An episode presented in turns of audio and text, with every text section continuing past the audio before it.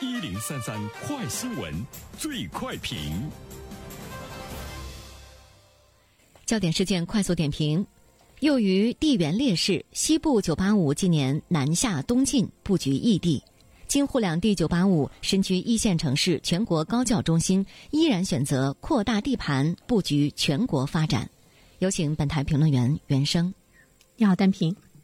啊，我们现在看到呢，在年末的短短一两个月的时间之内。清华大学、北京大学、北京师范大学、上海交通大学，还有复旦同济大学，都和南方的一些城市呢来进行这个牵手哈，呃，扩大呢呃大学的研究院啊方面的这样的一种呢这个布局，在北京、上海这样的一线城市的九八五也开始呢纷纷的向南方呢进行大学的一种拓展。人们把它称作是“九八五”高校的跑马圈地，建设研究院呢，成为这个主流的合作方式。这个呢，在未来来说呢，已经是一种不可阻挡的这个趋势啊。最主要的原因呢，是因为我们看到的经济整个的发展的优势南下，它也使教育的重心呢出现了南移，真正的是孔雀东南飞啊。我们看到一个数字，二零二零年前三季度的 GDP 数据，中国城市前十，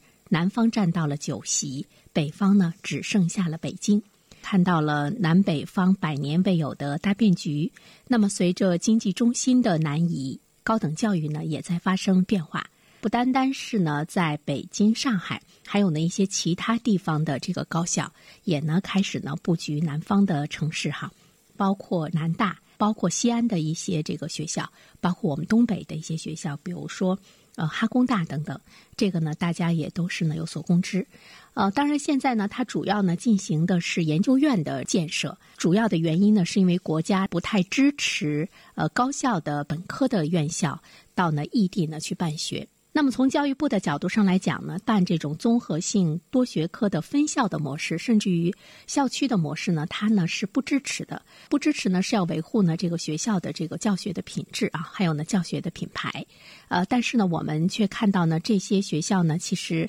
坐困愁城，比如说东北哈工大、吉林大学、我们的大连理工大学这些名牌大学啊。这些非常有名的九八五大学，现在呢，它所面临的社会的认知度都呢是在下降。呃，这样的话呢，对于学校本身的发展来说呢，也是存在着非常大的一个问题。当然，我们也注意到了，像哈尔滨工业大学呢，也开始呢在南方呢去呃建呢他们的这个校区，高校和城市之间呢来互相的整合。教育部呢会不会有进一步的这个放开？但是我们注意到呢，跨省、跨城市建设校区是呢这个高校突围、更加关注自身发展的一种非常主要的方式。好了，单平，好，谢谢袁生。